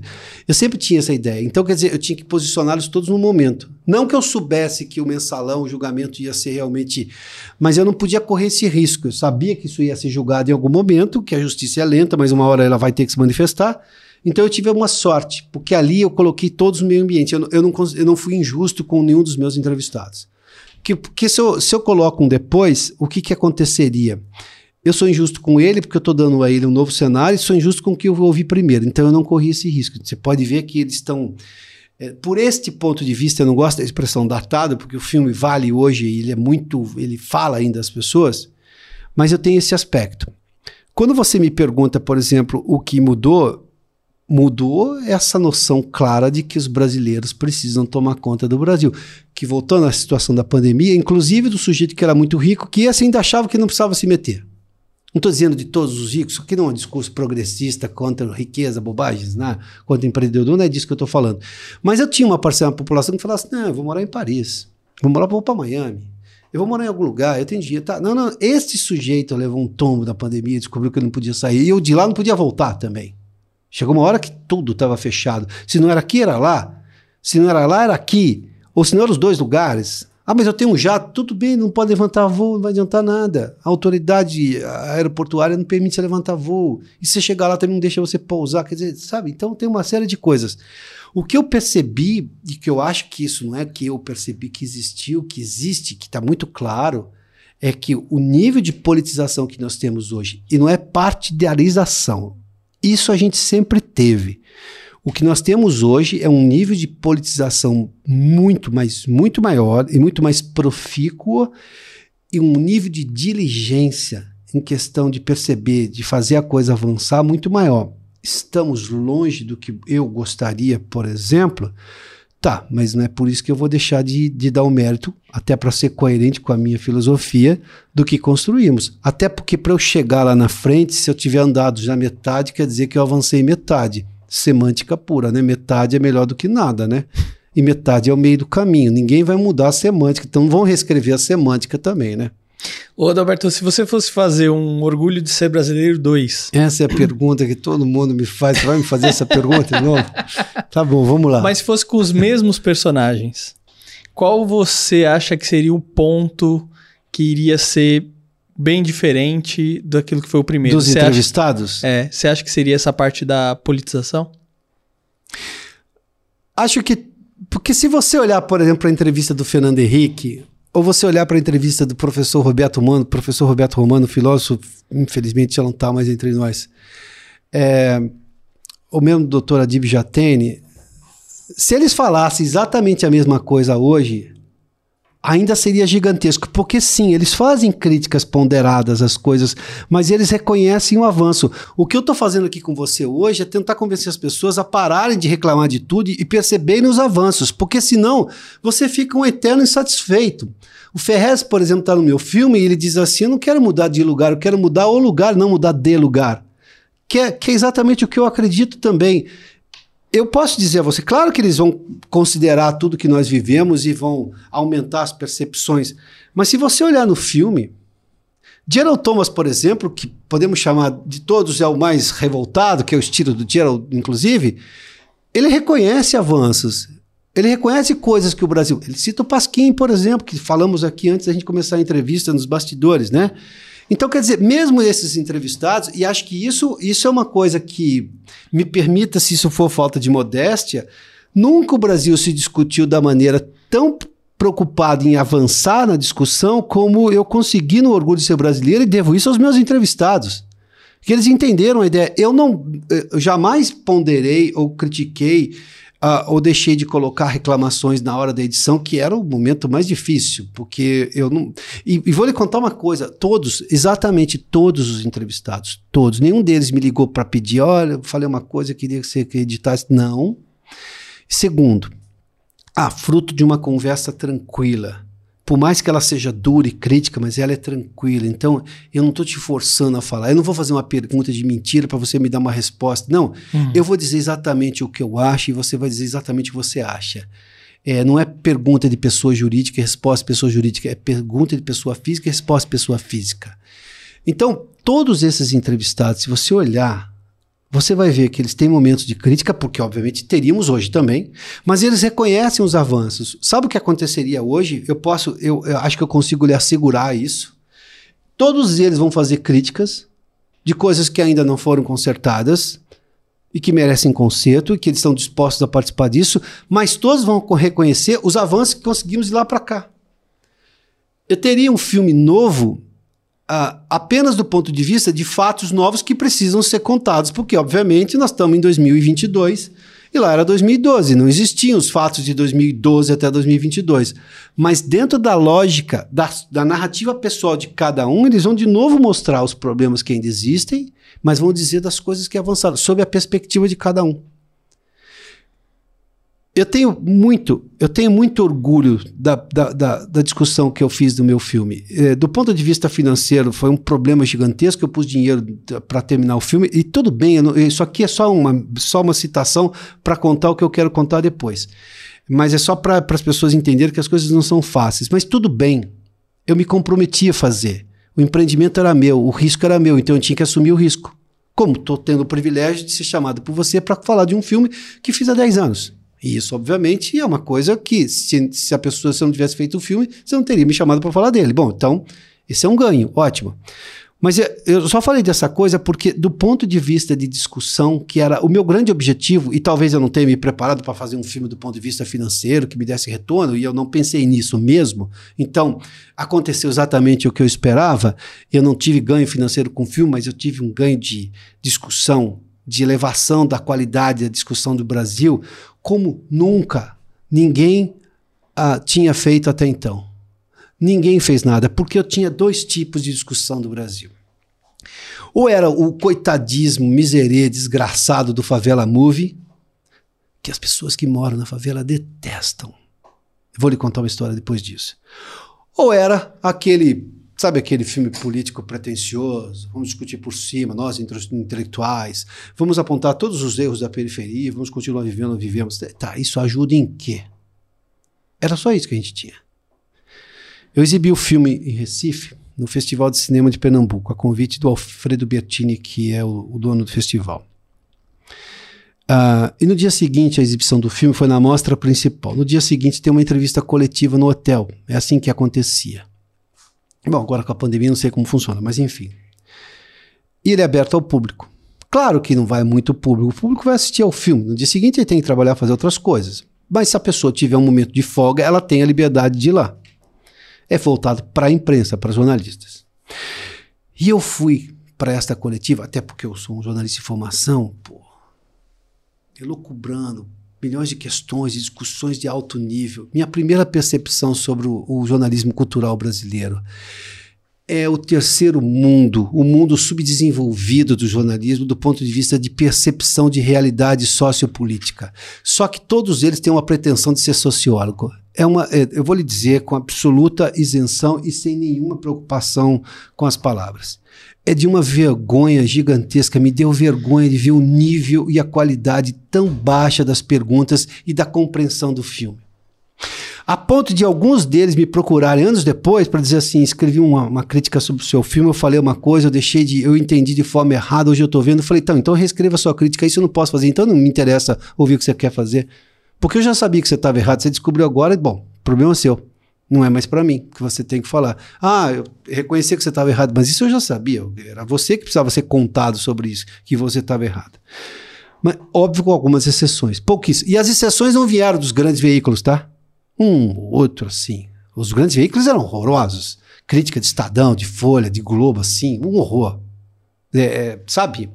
É, jornalista que jornalista de cultura que, que analisa o filme não, você tem que analisar a história do filme. O filme é só um meio. Como é um jornal, é um meio. O que está ali é a narrativa da notícia, como foi contada. Audiovisual, o audiovisual é um meio. Se a imagem é isso, aquilo, que não, não é essa crítica, mas eles estavam ali para discutir essas. Eu falei, tá. E outra, eles não tinham percepção da história do Brasil, eles não tinham percepção da história cotidiana do Brasil, da, da, do contemporâneo daquele momento. Me lembro que teve um sujeito lá, acho que do Estadão, Merten, Luiz Carlos Merten, fez a seguinte crítica lá. Ele falou assim: ah, o Gerald Thomas querendo criticar o Brasil ali do alto do seu do seu apartamento de Manhattan, ou a Yara Gouveia, que está lá naquele apartamento de Miami. Bom, primeiro, a Yara é corretora de imóveis. Ela nos levou num imóvel porque era um lugar que a gente pediu. A gente não sabia onde gravar em Miami. Aonde pode ser? Ah, pode ser aqui. Por que, que eu trouxe uma corretora de imóveis? Porque tinha muito brasileiro que queria morar em Miami. E um brasileiro, quando vai comprar uma coisa, como todo mundo, ainda mais, ele vai contar muito da história dele. Então ela, ela era o resumo de um monte de gente. Eu não posso entrevistar todo o brasileiro que morou, que foi se mudar. Mas ela ouvia muitas histórias de por que, que as pessoas estavam se mudando. E ela, e ela traz essa percepção gigantesca por esse ponto de vista, das melhores entrevistas que eu tenho no filme. O Gerald Thomas, se você visse o apartamento de Gerald Thomas, ah, não tem um móvel ali, não tem um móvel aqui, enfim, é um artista, todo, uhum. todo não, questionador. Não, tem uma, uma estante ali cheia de com as coisas de plástico, onde eles guardam Sabe, as coisas. ah, e, e, aquela pretensão, o brasileiro que mora no exterior não pode mais falar do Brasil. É de uma, é de uma arrogância, é de uma estupidez tão grande esse tipo de ideia. Por que, que ele não então, pode a gente não falar? pode falar de nada. Eu não posso falar dos Estados Unidos, do Canadá, não, da França, não, do, da Europa. Por que, que você, morando fora, não pode falar do seu país? Eu concordo que tem algumas opiniões que estão até distantes da realidade. Agora, eu não posso tirar essa liberdade. E outra, eu sou jornalista, eu não vou tirar a liberdade das pessoas de falarem. A liberdade é a única razão de eu poder existir como jornalista. Sem liberdade eu não existo. Ponto. Funciona assim. Além de ser filosófico, é pragmático esse ponto de vista meu de pensamento. Mas vamos lá. Quando uh, depois eu estava ali, sabe, terminou a coletiva, até o meu amigo Felistock, que é um diretor de fotografia que eu trouxe para fazer o filme, produtor associado também. Aí o Felistock falou assim: Pioso, nossa, você jantou os caras aí, porque os caras vieram aqui, pô, você engoliu. Eu falei: Não, mas eu só dei resposta, eu só fiquei assustado. Ele falou: Cara, mas a, a média é essa, tá? Eu tô no cinema, sei lá quantos, quantas décadas. É isso aí que você tá vendo. Eu falei: Pô, mas é isso? Isso é a crítica de cinema? É que nem o sujeito que julgou mal o filme da Primeira Guerra Mundial e não, porque não. Escuta, você não entendeu, então vale a história, meu filho. Você não pode julgar um filme se você não conhece a história. Aí o cara arranja uma desculpa, digamos, estética para justificar a opinião. Para julgar, em 1908, acho que é o, do, o nome do filme, né? Para julgar um filme da Primeira Guerra, estude a Primeira Guerra, depois você julga o filme. Ah, você não estudou a Primeira Guerra, você não lembra de nada, você não teve, teve preguiça. Bom, então você não pode julgar. Para julgar um filme que chama-se Orgulho de Ser Brasileiro, você tem que tem que estar tá ligado no que está acontecendo no Brasil, tem que estar tá conectado, tem que estar tá preocupado com isso. Bom, eu estava decepcionado ali no final da entrevista. Aí veio uma senhora falar comigo. Muito, muito simples. Foi. É, ela, ela era melhor do que todos os jornalistas ali. O nível de percepção de realidade dela era gigantesco. Ela me disse que era presidente da Associação das Mulheres de um grupo numa favela do Recife. Essa senhora pegou e me disse assim: a Yara Gouveia tinha sido extremamente criticada. É, Yara é loira, morava em Miami e as pessoas não sabiam a história da Yara. Ela foi morar lá com o marido, o marido faleceu e ela acabou se tornando um, corretora de imóveis. É, acho que é Real Estate Agent, né? É, porque o marido faleceu, ou seja, imagina a situação, com dois filhos pequenos, dois, duas crianças assim, e ela sabia falar inglês, e sabia falar português bem, e estava tendo esse movimento, esse fluxo migratório de brasileiros ali. Você é a pessoa, você não é, você não é corretora de imóveis, mas você tem alguma coisa que eu não tenho aqui, alguém que conheça a realidade dos brasileiros, que conheça os Estados Unidos, e que são aqui. Uhum. Não era bacana que o filme faz crer porque está ali de vista para o mar a, a, do Caribe americano, né? O mar de Miami lindo e tudo mais. Percebe? As pessoas pré-julgam, elas não tiveram cuidado de perguntar antes para mim, antes de julgar Yara. Quem que é, né? Pergunta, escuta, por que, que ela morou lá? Qual é a realidade? Porque o filme não era história sobre ela, então não dá para contar tudo isso, mas enfim. E se fosse contar a história de cada um dos personagens? Esta senhora disse que ela tinha gostado, veja só, ela era, do ponto de vista estético, completamente diferente da Yara. Morava na favela, a Yara morava em Miami, né, já bem sucedida como corretora de imóveis. Essa senhora chegou para mim e falou assim: adorei a fala da, daquela moça loira, aquela moça toda bonita lá. Falei, ah, e gostei muito daquele senhor lá, o professor. Eu falei, o filósofo Roberto Mano, ah, eu gostei muito. Aquela senhora, digamos, com a simplicidade dela e, obviamente, com o nível educacional que ela mesma me disse, muito mais baixo do que a média dos jornalistas estava lá, muito mais baixo. Meu Deus, não, é, eu não posso nem comparar do ponto de vista. Só que ela tinha uma coisa que chamava-se iniciativa e vivência real do Brasil. A iniciativa de querer entender onde ela vivia, entender as dificuldades e querer sair de onde ela estava. Ela falou assim: Eu entendo a dor da Yara de dizer que não quer voltar para o Brasil. Eu também deixo meus filhos em casa e todo dia eu fico com medo, com na hora de eu voltar, não encontrá-los bem quando ela disse que não voltava para o Brasil, a Yara no filme, porque ela tinha medo da violência, esta mãe, esta mulher, de realidade socioeconômica completamente diferente, foi no cerne, foi no, no, no, no âmago da questão, na, na parte principal. Era uma dor de mãe, não importa. Uma mãe não vai perder filho, não pode perder filho, não é a lógica da natureza. O filho morrer antes da mãe. Ponto. Esta senhora percebeu isso daí. Aí eu falei, por que, que a senhora gostou do filósofo Roberto Romano? Nossa, eu gostei muito porque você começa a se entender e você aprende com ele. Ele explica as coisas para você. É alguém que está aberto ao conhecimento, coisa que, os, que a imensa maioria daqueles não tá. jornalistas tá. não estava. Aí eu digo para você, quem é que hoje no mundo pode não estar, pode se dar, digamos, a um privilégio estúpido de não estar aberta ao novo, ao conhecimento. A gente não estava falando agora há pouco de entender que a tecnologia muda, o mundo, o mundo muda, as pessoas mudam e você, obviamente, quer, vai, vai conviver com realidades que você não tinha há 10 anos. Eu vou negar o WhatsApp? Vou negar que alguém. Não, me mande uma carta. Tá, mas se ele, precisa, se ele quer falar agora e, e agora é muito importante e ele tem meios para isso. Bom, funciona assim. Mas eu adoro contar a história dessa senhora, porque essa senhora é, ela me deu o, uh, talvez a, a, melhor resposta que eu tive do meu filme, porque ela pegou no cinema, na tela grande, numa situação como aquela, e ela falou assim para mim: calma que tem a, a, um complemento. Eu falei, poxa, eu, eu tô, eu ganhei meu dia. Eu, não, eu, eu juro para a senhora que eu não esperava ouvi-la, não sabia nem se a senhora viria, porque isso aqui é um evento voltado para jornalistas. Ela falou assim, ah, mas eu quero contar uma outra coisa. É, o senhor tem que continuar, porque seus colegas jornalistas aí, eu ouvi todas as perguntas que eles fizeram, as respostas que você deu, eles não entendem nada. Não tem graça nenhuma morar em favela. Ninguém que mora em favela quer, gosta, gosta. Ele gosta porque ele tem amigos, porque é o lugar onde ele pode pagar, onde ele existe. Mas ele não quer continuar morando lá, ele quer água tratada, ele não quer jogar o esgoto na vala e ficar com aquele cheiro insuportável, ele não quer ficar nas mãos do tráfico, ele quer uma vida melhor. Que pode ser lá, mas não naquelas condições, que é condições melhores. Eu não quero mudar de lugar, eu quero mudar o lugar. Que o Ferrez fala do filme uhum. também. Aí você vê como que as coisas vão avançando. Daí vem o que eu chamo, né? Cineasta brasileiro do Favela Movie tem a mania de ser sociólogo. Ele acha que ele é sociólogo. Aí, nessa crítica desse sujeito aí, esse tal de Merton, vai lá e fala o seguinte: É, mas uma vez assisti um filme, uma mulher estava lá no Morro do Rio, falava assim: ah, aqui é ruim assim, mas olha que vista linda. Eu falei assim: a vista acaba no primeiro momento em que ela tiver que chamar uma ambulância. Você já subiu um morro? Não, então você precisa subir não sobe ambulância. Eu acho qualquer lugar horrível do mundo em que eu discar um 90 a polícia não poder me atender, um 93 o bombeiro não poder subir lá, ou eu chamar uma ambulância e a ambulância não conseguir me buscar.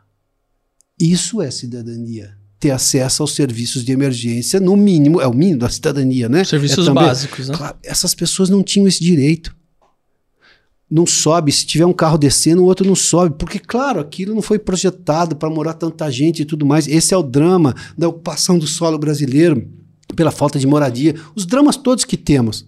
Agora, ficar fazendo proselitismo político com filme de miséria para dizer assim, olha, e, e, não propor solução, você acha que esse cara vai assistir esse filme? Ele não, sabe quem assiste esse filme? É a Fefeleste, na USP.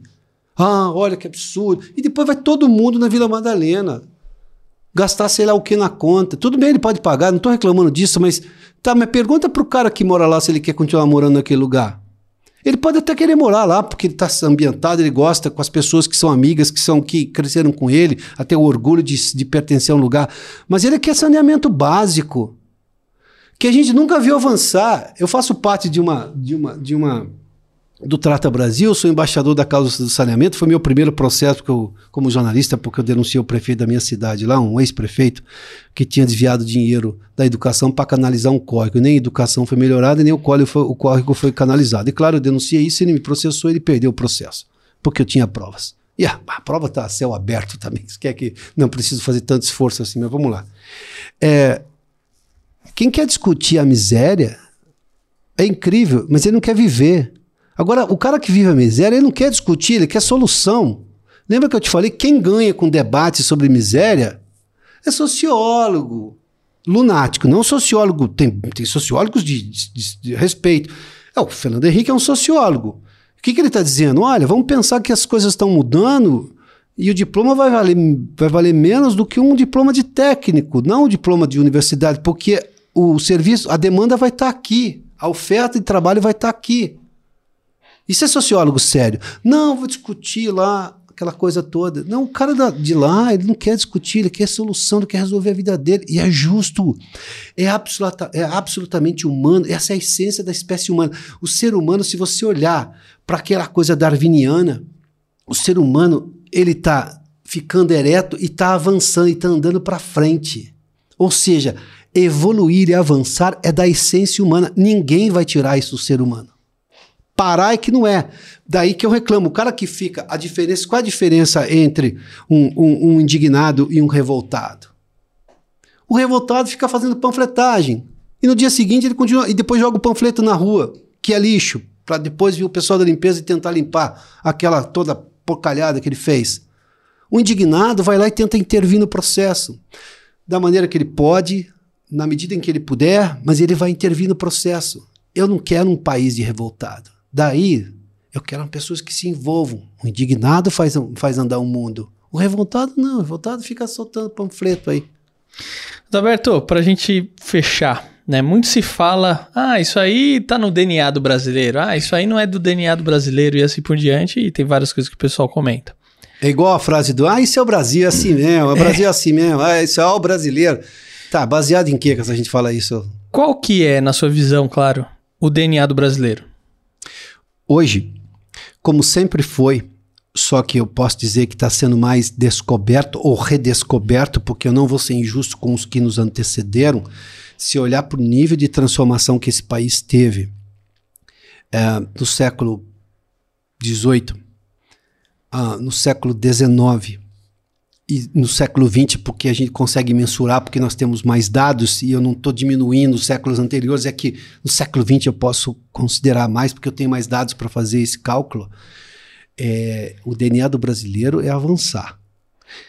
Muita gente talvez não tenha percebido e está redescobrindo isso agora, mas a gente não é a, não é a negativa da espécie humana. A forma como fazemos às vezes, porque nós somos um lugar tão diferente, tão novo, quando vem exemplos da Europa, você pode se inspirar num exemplo de fora. Agora, querer aplicar aquilo, aí dá errado, o que, que o sujeito diz? Ah, tá vendo, esse é o Brasil, funciona na Itália, funciona na França, funciona na Alemanha, não funciona, o que é uma mentira. A Europa, se, se as pessoas tiverem o mínimo de cuidado de estudar um pouco e pararem de viajar para a Europa só com aquele deslumbre e começarem, ou, começarem a olhar as coisas de verdade, o que funciona na Itália não funciona na França. O que funciona na França não funciona na Itália. E os europeus tiveram, com o tempo, muito provavelmente, a sapiência de perceber que, olha, aqui tem que ser desse jeito. Então a gente pega uma boa ideia e adapta. É o que a gente fez lá naquela antológica vacinação de 1985. Não adianta eu pegar um exemplo de um país europeu que é do tamanho de, sei lá o quê, de Santa Catarina. Nem isso, né? País do tamanho de Santa Catarina é raro, mas enfim. Sabe, eu tenho um país do tamanho do Brasil. Então, o Brasil tem suas peculiaridades, o Brasil tem suas diferenças. E isso é um ganho. De novo, a história que você fez menção sobre o o empreendedorismo, né? a lógica do empreendedorismo. Olha o privilégio que nós temos de poder construir uma nação. Porque a gente vai ter que ou criar soluções próprias ou adaptar soluções que já existem, mas que vão demandar um esforço gigantesco para poder adaptar. Porque adaptar também é um trabalho e gigantesco. E adaptar tem, um, tem, um, tem uma dor maior. Porque, como já deu certo em algum lugar, se a sua adaptação for mal feita e der errado, a culpa é sua. Você é que fez mal feito. Então, quer dizer, adaptar é um trabalho gigantesco. Copiar de alguém porque é uma ideia boa, o mundo copiou a gente no, no, na poliomielite. O mundo copiou a gente hoje em capacidade de fazer, por exemplo, exploração de petróleo, ou de fazer aviões como a Embraer faz, ou do que o, o agronegócio brasileiro, de você produzir soja que era de clima frio, você conseguir fazer isso num clima é, do centro-oeste, que tem, tem calor de de 35 graus de dia depois um frio danado à noite, enfim, essas coisas todas. A capacidade que os brasileiros estão conseguindo hoje, que nunca foi exatamente uma tradição brasileira, mas de fazer vinhos de qualidade em, em solos completamente diferentes. Se a gente pensar em quanto tempo no velho mundo faz vinho, quanto tempo a gente faz, e os vinhos sendo premiados, talento de gente que faz daqui ou de imigrantes que vieram para cá, enólogos portugueses, é, uruguaios, argentinos, chilenos que trabalham no Brasil, porque vem aqui uma oportunidade. Você não reconhecer essas coisas, então o que eu tenho para mim, a minha percepção, que está no, no, no DNA brasileiro, se eu tenho sim uma parte dele que ainda é, em boa parte das pessoas, é, muito negativista, esse negativismo já não chega no meio-dia. A partir do meio-dia ele fala: bom, seguinte, até a meia-noite é, é, dia ainda, vamos trabalhar. Então você vê muito mais gente fazendo essas coisas acontecerem. E vou explicar uma coisa: tem uma nova geração aí, e eu não sou daqueles que gostam de dizer assim, ah, porque a nova geração, muito bem. Não, não, não, não. Nova geração tem problemas e tem soluções, tá? É, mas, por exemplo, o Brasil estava numa crise danada discutindo aquela história da JBS lá no governo Temer. E eu levava uma molecada empreendedora que fazia parte de startup, fintech. Assim. Aquela molecada só estava buscando solução. Eles não queriam discutir o problema. Era fantástico, os caras não estavam olhando para o problema. E eu ali todo dia discutindo o problema, porque é parte do, do meu trabalho, obviamente. Vamos diagnosticar o problema e, e, e, claro, esse era o próximo passo, porque eu tenho essa visão como jornalista. Vamos discutir, tá bom, tá, já entendemos agora. Esmiuçamos o problema, tá, e como é que a gente vai propor soluções? Aí você traz o entrevistado para um outro nível Que foi o que eu fiz no meu filme. Podia fazer um filme de reclamação do Brasil, é a coisa mais fácil do mundo. Tá, e daí? Onde, onde é que a gente vai reconhecer coisas boas para a gente entender que a gente deu certo também? Porque esse país deu certo. Se esse país desse errado, a gente não estava aqui. Ponto. Então, se nós estamos aqui, porque alguém fez muita coisa certa para eu e você estarmos aqui. Para termos o que temos hoje. Temos equipamento para gravar, alguém importou equipamento para você comprar, alguém arranjou meios para você construir isso aqui. Bom, então então vamos olhar por isso. E não é um lado otimista. Não, é um lado. Eu não sou otimista nem pessimista, eu não perco tempo com esses extremos. Eu sou realista e o realismo me dá, me dá claramente a ideia de que eu tenho que continuar acreditando. Mas voltando à molecada, a molecada não estava nem aí para discutir problema. Não, porque nós fizemos um novo negócio e a gente está conseguindo ter um crescimento disso, a gente resolveu um problema de uma empresa, que é a lógica de uma startup, né? Ou de uma fintech, para você tirar, os bancos concentram muita coisa ainda no Brasil, mas para fazer uma conta nova, um jeito que o brasileiro não paga pela conta, paga só pelo serviço que ele realmente consumir, ou paga muito mais baixo, porque ele vai. Claro, a tecnologia usou, então vou usar a tecnologia a meu favor.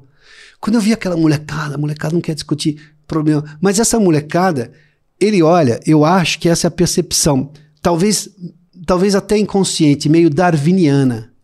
Você anda com a coluna baixada? Não, porque Darwin já explicou para você e você tem a sua consciência que você não prepara para andar você não precisa andar com as quatro. Você não precisa. Você já pode ficar de coluna ereta, você já sabe ficar equilibrado. Então, até por um certo. Uh, uma coisa darwiniana uh, com relação ao Brasil, essa molecada não quer discutir problema. Para que, ele vai discutir problema? Ele fala assim: pô, faz 40 anos que estão discutindo problema, vamos discutir solução. Eu olhei aquilo e falei: nossa, é o darwinismo aplicado na realidade brasileira. É gigantesco isso. E é bom. Pode ver na escola eu, eu sei porque eu fui, tem sempre aquele estudante ali que é, digamos, meio demodê, o cara quer discutir ainda as mazelas brasileiras. E tem uma molecada que está querendo ganhar dinheiro, fazer coisa, empreender, não sei do que. Essa molecada não aguenta conviver com aquela, porque aquela está muito datada. Aquela, agora vou usar a expressão datada no sentido pejorativo, aquela está datada. Não é que ele não precisa ter consciência, mas está tudo mostrado. Eu não preciso explicar o Brasil para os brasileiros. O que os brasileiros precisam compreender, e eu acho que isso está cada vez mais no DNA, respondendo objetivamente a sua pergunta, é que não tem solução além do Brasil se você não começar pelo Brasil, porque é a primeira coisa que você pode. Você só vai ser cidadão de primeira classe. Eu não sei exatamente o que, que primeira classe quer dizer, mas enfim, esse cidadão que você. no seu país. Temos exceções de alguém que vai ser um cidadão, ó, tá. Mas você vai ser muito respeitado. Você nunca vai ser um inglês. Você pode ser um cidadão estrangeiro extremamente respeitado na Inglaterra, mas você não vai ser um inglês, nem francês, nem americano. Agora você vai ser um brasileiro, altamente respeitado, altamente competente, venerável. Bom, no Brasil. Aqui você vai ser um brasileiro e respeitado. Lá você vai ser só respeitado. Então, esta percepção. Eu termino meu filme qual é a do Brasil e qual é a sua como brasileiro. São as duas. A, a, a pergunta: você tem orgulho de ser brasileiro? Sim ou não, independentemente de porquê, é igual para todo mundo. Uhum. E no final, as últimas duas perguntas são iguais também para todo mundo. Qual é a sua como, qual é do Brasil, qual é a sua como brasileiro? Porque eu precisava igualá-los nas diferenças em algum momento do filme. Então, é o começo e o final das respostas de cada das entrevistas, que tem mais de 20 horas gravadas, é, são exatamente iguais para todos os entrevistados. De acordo com a percepção, cada um respondeu o que achava que devia. Mas o DNA do brasileiro hoje é entender que hoje ele faz parte do Brasil, o Brasil faz parte dele. O país dele é o Brasil. O que você vê isso? Claro que você pode questionar, e já vou fazer aqui também, não meia culpa, porque não, não, não se trata disso, mas um porém, que a forma como cada um vê ainda é um problema. Pode ser que haja distorções da forma como você acha que as soluções vão vir. Agora, num país que tem cento e 212, 15, sei lá, milhões de pessoas, é esperável que você tenha diversidade de opiniões, opiniões muito conflitantes. E elas não são. O conflito de hoje não é menor do que na época dos getulistas, dos udenistas. Não era. Por que, que você acha que só agora que o Brasil está polarizado? Mas a polarização natural humana. As pessoas têm opiniões divergentes e vai ter sempre o que fala mais alto, outro que fala mais alto, e, e vai ter. Por que, que teve. por que, que a, a história da humanidade é feita de guerras? Porque eles tinham opiniões diferentes. Eu acho que esse terreno que você pisa é meu. Eu, não, não é seu, não. Eles vinham à guerra.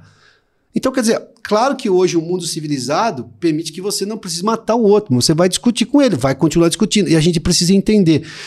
E o melhor de tudo é sair do barulho que não leva a nada. Porque a maior parte das pessoas, e essas pessoas que vão decidir a eleição desse país este ano, ela, ela até pode participar do barulho, mas ela percebeu que ela não vive do barulho. Ela vive de soluções, vive de coisas que fazem na avançar. Fazem nas avançar. E isso elas percebem muito claramente. Eu acho que o DNA hoje é do avanço, de percepção de avanço e de pertencimento cada vez maior.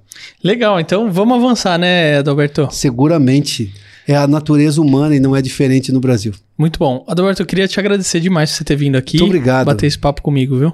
Eu sei que falei um bocado, né? Mas enfim. Mas eu acho que faz parte. eu Essa- acho que é, o é debate é, discussão. isso. Essa é a discussão. Não tem como. Esse país, esse país precisa de nós. Esse país é o que nós fomos em relação a ele. Não existe Brasil. Existem brasileiros que fazem o Brasil. É isso aí. E olha, lembrando aqui dos nossos patrocinadores. A Unique gerando relevância e autoridade para você por meio de vídeos no YouTube e podcasts iguais a esse aqui. E também, olha, lá no meu site tem um monte de curso bacana. Tem o Media Training para o Mundo Corporativo com o Heraldo Barbeiro, tem Comunicar para Chegar Lá, YouTube Power Up, tem um curso de fotografia, inclusive gratuito. Você pode chegar lá, começar a fazer as aulas, não precisa nem fazer cadastro. Então, acessa aí o meu site fernandovidulo.com.br, tô deixando aqui tudo na descrição também. Espero que você tenha gostado desse episódio. Não esquece de deixar o seu like, o seu comentário. E olha, responde aí. Você tem orgulho de ser brasileiro? O que, que você achou desse episódio? E eu te encontro no próximo podcast. Obrigado, Adalberto. Obrigado, Fernando.